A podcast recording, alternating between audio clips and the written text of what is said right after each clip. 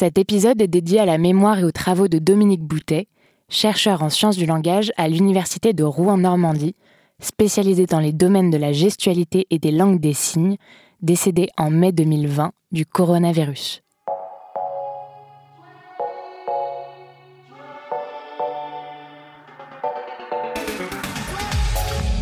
Pendant la dernière présidentielle, comment est-ce qu'on désignait le nom des candidates et des candidats en langue des signes française Pour Fillon, par exemple, le signe a évolué.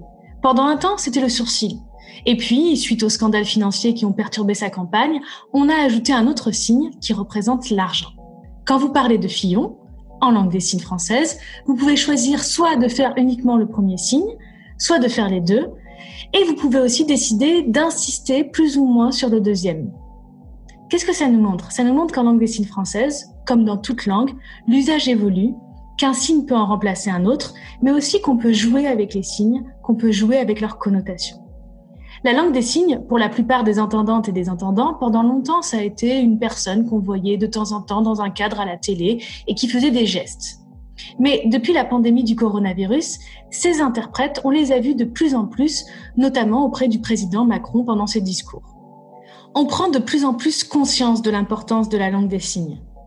Cette dimension sociale, politique de la langue des signes a été traitée par nos collègues du podcast Programme B sur Binge Audio dans un super épisode La langue des signes ne se tait plus. Thomas Rozek a reçu les interprètes Laurie Hazan et Eve Caristan qui ont parlé des enjeux sociaux de leur métier de traductrice, de leur lien avec la communauté sourde, de la vision de la communauté sourde par la communauté entendante et vice-versa. À parler comme jamais, on a adoré cet épisode qu'on vous conseille vraiment d'écouter. Mais avec ma collègue Maria Candéa, on a eu envie de réaliser son pendant linguistique. La langue des signes en tant que langue, comment ça marche? La langue des signes française a été reconnue comme langue en France en 2005. Mais malgré ça, on a toujours tendance à la considérer comme une sous-langue, voire une non-langue, à la réduire à quelques grimaces rigolotes pas très élaborées. Même dans la recherche universitaire en sciences du langage, on a mis du temps à aborder la langue des signes comme une vraie langue. Pour vous donner une idée, le grand précurseur des études sur la langue des signes en France, c'est Christian Cuxac, dans les années 1980, mais la première grammaire descriptive en langue des signes française, écrite par Agnès Millet, grammaire qui aborde la langue des signes française avec les outils de la linguistique générale, elle date de 2019. Alors, dans cet épisode, je vous propose d'entrer dans le système de la langue des signes française et de déconstruire les clichés qui l'entourent avec l'aide de la linguiste Zaskia Minier. Elle est maîtresse de conférences en sciences du langage à l'Université de Grenoble. Bien sûr, ça ne sera qu'une introduction au système riche et complexe de la langue des signes française, mais je vous promets que vous ne la verrez plus comme avant. Les langues gestuelles, comme avec toute langue, ben, il faut sortir de ces petites habitudes syntaxiques pour pouvoir apprendre une nouvelle organisation linguistique, pour pouvoir euh, essayer de restituer euh, le sens qu'on veut exprimer. Et ça, c'est toujours très intéressant, mais ça prend du temps. Alors. Euh... Oui, t'as pas aussi beaucoup de gens qui s'inscrivent et puis quand ils se rendent compte que c'est plus compliqué que ce qu'ils pensent, qu'ils abandonnent au bout de. Tout à fait. Euh... ah, mais c'est une vraie langue. Ah, mais c'est dur. Cliché numéro un, la langue des signes est universelle. Apprendre la langue des signes, c'est chouette parce que ça permettrait de communiquer avec les personnes sourdes de n'importe quel pays. Eh bien non, c'est faux. En premier lieu, il faut se dire qu'on ne peut pas dire la langue des signes, hein, mais on va toujours parler des langues des signes. Chaque communauté sourde, à travers le monde, a sa propre langue des signes. Parce que, bah, comme toute langue naturelle, qu'elle soit vocale ou gestuelle, chaque langue, elle va servir la communication d'une communauté c'est pas difficile de concevoir qu'un sourd français, qu'un sourd japonais, qu'un sourd du Burkina Faso, euh, bah, il n'aura pas le même quotidien, donc il va pas avoir les mêmes besoins linguistiques pour l'exprimer. Et donc il va pas avoir la même langue. Bah non. Et en fait, on peut prendre l'exemple même du français tel qu'il est parlé à travers le monde pour prendre conscience qu'en fait, euh, en partant d'une même langue de base, bah, la langue, puisqu'elle va évoluer dans des quotidiens différents, elle va amener progressivement à des langues différentes le français, le français de Québec, le québécois, euh, le français de Belge. Donc ça fait exactement la même chose pour les langues des signes et c'est euh, de la même façon. Euh, dans chacun des pays francophones, on va pas utiliser la même langue des signes. Il y aura la langue des signes française, la langue des signes québécoise, la langue des signes belge francophone.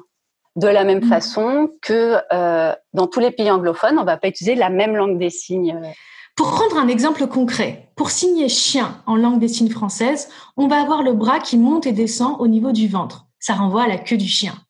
En langue des signes belge, on met ses doigts sous le menton et on les bouge. Peut-être la langue du chien. En langue des signes américaine, on claque des doigts et on tape sur sa cuisse, comme si on appelait le chien, alors qu'en langue des signes britannique, on exécute un mouvement des avant-bras qui remontent. Il y a donc des principes communs entre les langues des signes, mais on voit qu'il y a beaucoup de variations dans leur réalisation. Dire langue des signes et langue des signes française, ce n'est pas la même chose. Cliché numéro 2, en langue des signes, on épelle avec les doigts. À chaque signe des doigts correspond une lettre de l'alphabet. Pour épeler, effectivement, épeler, ça serait un système de communication totalement inefficace, très très long et euh, très coûteux, hein, tant en production qu'en réception. Donc, euh, donc non en fait. Par contre, on peut épeler. Hein. On va utiliser ce qu'on appelle l'alphabet dactylologique, qui est euh, d'associer à chaque lettre de l'alphabet une forme manuelle. Et ça, ça va être mmh. pour épeler des mots qu'on ne connaît pas en langue des signes ou dont on n'a pas encore de signes en langue des signes. Donc pour faire des emprunts surtout. Mais ça, euh, au bout d'un moment, on le met de côté. Notamment les noms propres. Mais alors donc ça voudrait dire que pour la plupart des mots, on a un signe qui le représente. Et pour certains mots pour lesquels on n'a pas de signe, par exemple les noms propres, on va les épeler. C'est ça l'idée On va les épeler pour la première fois. Puis si la personne, elle est suffisamment connue, on a souvent besoin de parler de cette personne, eh ben on va utiliser un signe parce que ça va être juste beaucoup moins long et beaucoup plus et ça va être beaucoup plus efficace dans la communication pour pouvoir euh, nommer cette personne. Savez-vous comment on nomme à langue des signes les candidats à la présidentielle? Marine Le Pen. Pourquoi? Parce que son papa est en borgne. Sa fille est borgne, donc la fille du borgne. Jean-Luc Mélenchon. Pourquoi? Eh bien, parce que c'est quelqu'un qui est capable de s'exprimer euh, en improvisant, sans aucun texte, les idées qui foisonnent. Emmanuel Macron. Pourquoi? Parce qu'il a des pattes de cheveux et qu'il a un caractère extrêmement euh, sévère et droit.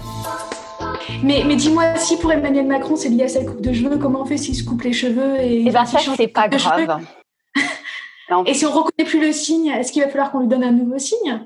Si tu vois, il devient un peu plus reconnaissable, plus identifiable pour des personnes euh, qui se rappellent pas de sa coupe de cheveux ou non Est-ce qu'on va se rappeler eh de ce ben, signe-là et associer à Macron, même s'il est démotivé en quelque sorte Eh ben, il peut être démotivé. Ça, ça va dépendre de la vie d'un signe en fait, et de la aussi de la mm. place peut-être dans la dans l'espace social de la personne en question. Il y en a qui vont perdre leur motivation. Peut-être qu'il y a des personnes qu'on rencontre et ils te disent, ben moi, euh, mon nom en langue des signes c'est gros, alors qu'il est fin comme un fil de fer. Parce que quand il était petit, à une période, il avait été peut-être plus rond. Mais en fait, ça rejoint le même système de dénomination qu'on a eu, nous, dans la, dans la société française. Hein. Les gens petits, au départ, c'est parce que euh, ils étaient petits. Et après, oui, ça ils ne sont plus, ils ont gardé le nom. Mm. Voilà. Eh ben, Mais, là, c'est pareil, c'est un trait physique, mm. souvent, ou un rapport avec leur nom de famille en français, une, histoire de relation, de limite jeu de mots, mm. voire euh, une caractéristique, euh, une, qualité euh, plus personnelle.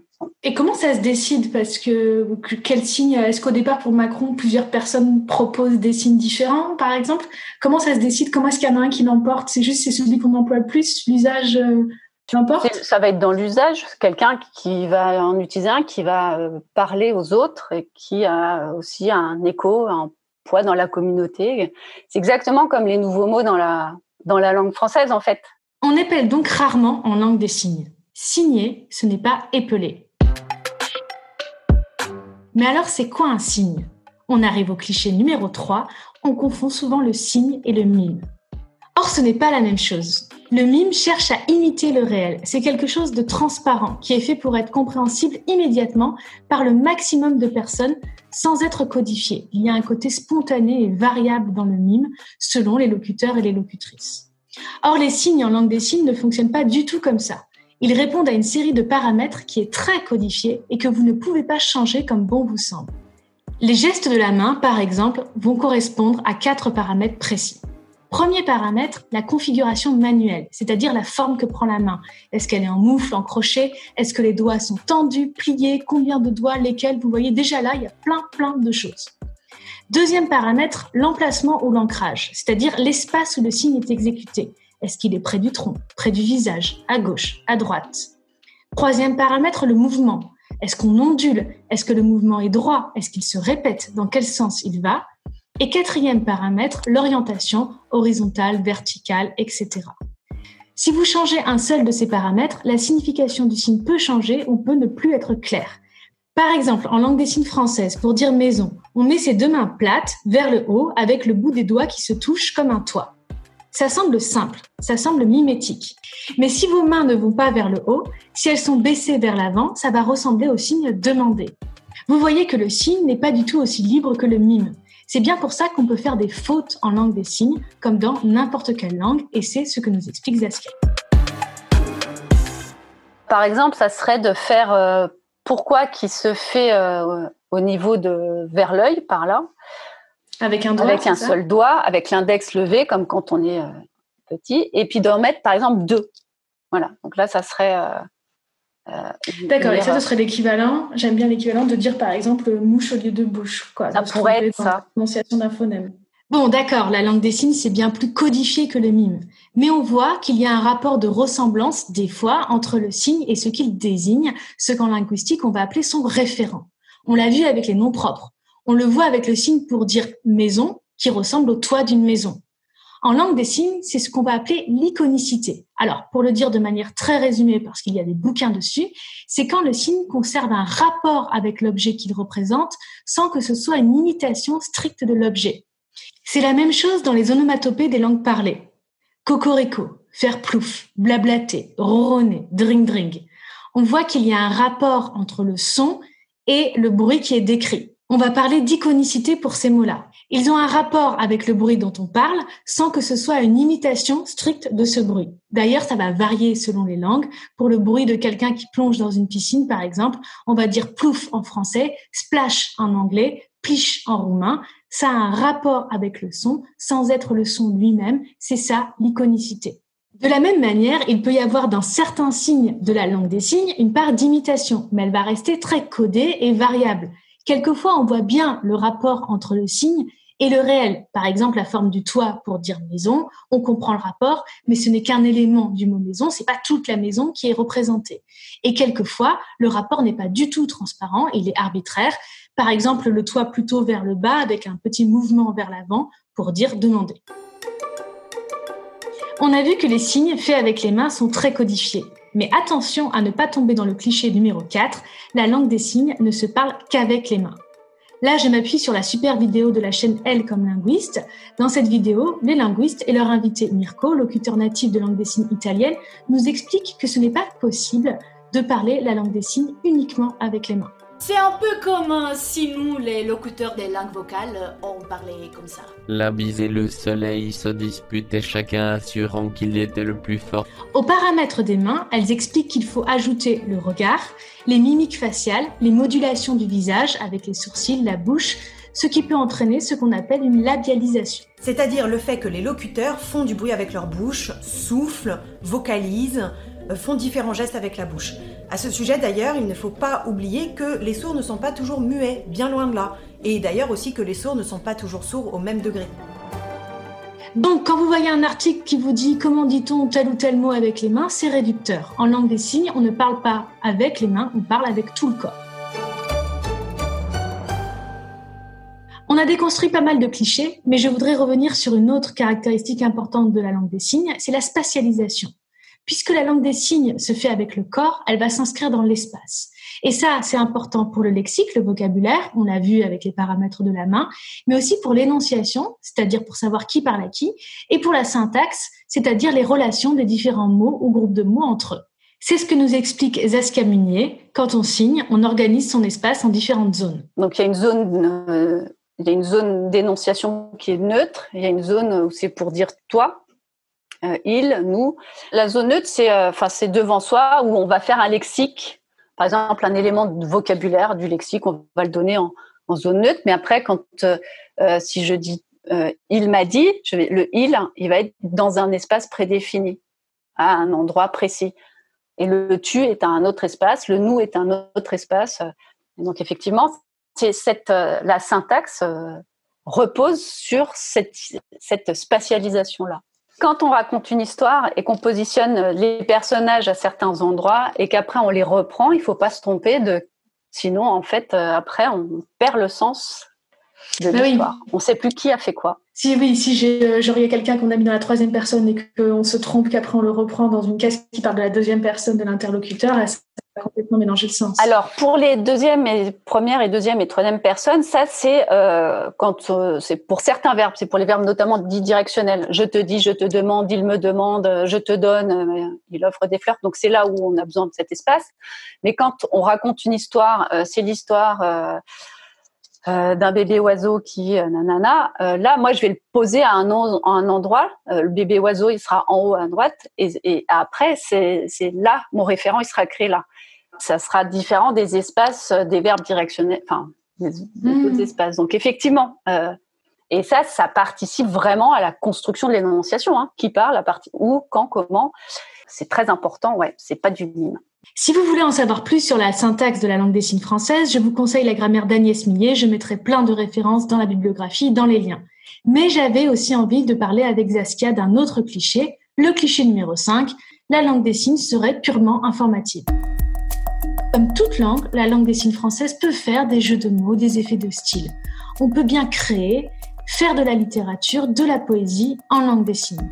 Et j'ai découvert, grâce à Zaskia, la pratique du chant-signe. De chanter en langue des signes, enfin de faire en langue des signes. Et donc, il y a tout ce côté rythmique et mélodieux avec le corporel et le gestuel. Du coup, ça va être avec la, ça dépend, j'imagine, euh, du rythme, de la vitesse euh, ou pas. Oui. avec, euh. Et des, oui, et puis avec, et comme la poésie, avec des liens avec la, l'esthétique, avec vraiment, c'est une question d'esthétique derrière. Donc, on, on va détourner des initiales, des- des mots, des, petites choses pour pouvoir que ça, pour que ça coule mieux entre deux signes. On va pas vraiment faire euh, le signe dans son intégralité. On va modifier un peu son paramètre pour que quand on enquille sur le signe suivant, euh, ça coule, ça roule, ça soit plus fluide. Oui, comme des fois en poésie, phonétiquement, on peut jouer, par exemple, à faire prononcer des muets ou au contraire à pas prononcer euh, certains sons pour le rythme du vers ou pour l'enchaînement des mots. Donc, on, sacrifie un petit peu, euh, comment dire, euh, euh, à la lexicalité dans son entièreté pour mettre en avant un côté esthétique. Et là, ce serait la même chose. Le signe est peut-être moins précis d'un côté lexical, mais du coup, l'enchaînement est plus, est plus esthétique. D'accord. On pourrait parler d'énormément de créations en langue des signes française, mais je voudrais citer l'IVT, un espace à Pigalle, dirigé par Emmanuel Laborie et Jennifer Lesage-David, qui regroupe un théâtre, un centre de formation et une maison d'édition. Il y a des spectacles formidables, n'hésitez pas à consulter leur site pour vous renseigner davantage. On a surtout parlé des discours de la langue des signes française, mais un mot à propos des discours sur cette langue des signes. À qui profite la revalorisation de la langue des signes? Pendant très longtemps, on a pensé qu'elle était pauvre, qu'elle n'avait pas de grammaire, qu'elle était transparente, que donc voilà, euh, fallait pas la donner. Maintenant qu'on l'a reconnue, il y a plus personne qui ose dire que c'est plus une langue. En revanche, euh, on voit pas tellement d'effets positifs de cette reconnaissance euh, auprès des enfants sourds qui n'ont pas encore beaucoup accès à cette langue. La langue des signes, elle est réhabilitée, elle est reconnue et beaucoup d'entendants l'utilisent. Au point que, au point où, euh, grâce aussi aux études récentes hein, sur le fait qu'on comprend maintenant que la, mu- la multimodalité de la communication joue dans le développement langagier de l'enfant et qu'il faut prendre tout en compte, des crèches, à l'heure actuelle, commencent à proposer euh, de faire du baby sign, des ateliers de langage signés. Mais c'est pas de la langue des signes. Non. Alors ça, ça va, ça permet aussi une confusion hein, entre parce qu'ils appellent ça de la langue des signes, alors que c'est pas de la langue des signes, étant donné qu'ils prennent que des éléments de vocabulaire. Mm. Mais ils vont donner à des enfants, ou bien souvent c'est des enfants entendants, euh, tout un bagage lexical de langue des signes. Et pour toi, c'est une bonne chose ou une mauvaise chose? C'est une bonne, enfin, c'est une bonne chose, sauf que c'est c'est pas ceux qui en ont le plus besoin fondamentalement qui ont accès. Alors Donc tu vas dire qu'en va fait, il y a un intérêt pour la langue des signes en mode, euh, je sais pas, ça devient un peu à la mode, euh, Oui. ça devient un peu fascinant, mais les personnes comment dire, ça voudrait dire que hum, là où on met en place, par exemple, des cours de langue de signes, des ateliers, des initiations, des sensibilisations, c'est beaucoup auprès de personnes entendantes. Tout à fait. Et qu'il n'y a pas ces moyens-là auprès des enfants sourds qui en ont vraiment davantage besoin. C'est pas qu'il n'y a pas ces moyens, c'est qu'il n'y a pas cette demande dans ce microcosme.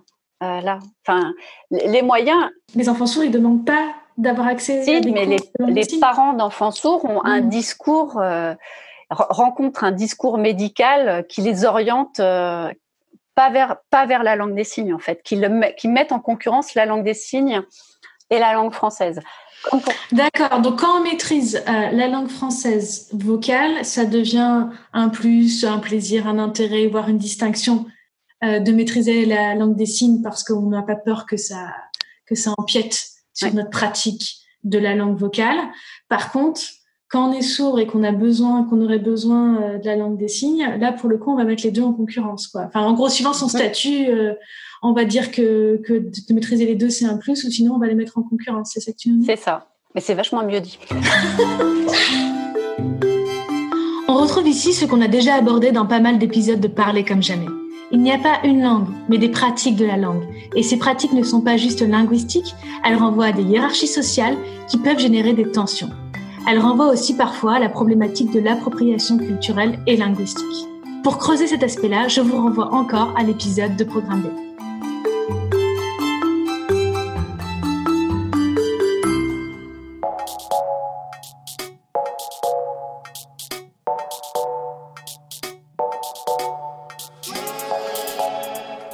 épisode, on a passé en revue les grands clichés qui portent sur la langue des signes. Non, il n'y a pas une langue des signes, mais des langues des signes. Des langues qui ne se réduisent pas à des mimes, mais qui correspondent à de nombreux paramètres très codifiés. La langue des signes française n'est pas plus ou moins complexe que la langue française vocale. La différence fondamentale, c'est qu'elle ne passe pas par les mêmes canaux. Une langue vocale va majoritairement jouer sur les canaux oraux et auditifs, alors qu'une langue des signes va majoritairement passer par un canal corporel et être reçue par un canal visuel. Avec ce changement de canaux, c'est tout le fonctionnement linguistique qui change. Dans une langue vocale, par exemple, on ne peut pas faire autrement que dire les mots les uns après les autres. On ne peut pas les dire en même temps. Alors que dans une langue des signes, on va pouvoir beaucoup plus jouer sur la simultanéité. On peut représenter plusieurs choses en même temps, on peut actualiser les signes selon l'énoncé. C'est ce que m'expliquait Zaskia Munier. Le signe manger, par exemple, va être adapté à ce qu'on mange. Il va varier si on mange un sandwich, une soupe, une pomme. Au lieu de faire deux signes, manger plus ce qu'on mange, le signe s'adapte, c'est un tout en un et c'est plus efficace dans la communication. Ce qui fait la richesse, le fonctionnement d'une langue, ce n'est donc pas l'utilisation de tel organe plutôt que tel autre, c'est son système de codification, ses usages, ses manifestations culturelles. Alors j'espère que cet épisode vous aura donné envie d'en savoir plus encore sur la langue des signes française, pas juste d'en entendre parler, mais d'aller la voir. Voilà, c'est terminé pour cet épisode de Parler comme jamais. Parler comme jamais est un programme de Binge Audio qui est soutenu par la délégation à la langue française et aux langues de France. Cet épisode a été produit par Diane Jean, merci Diane. Il a été réalisé par Quentin Bresson, merci Quentin.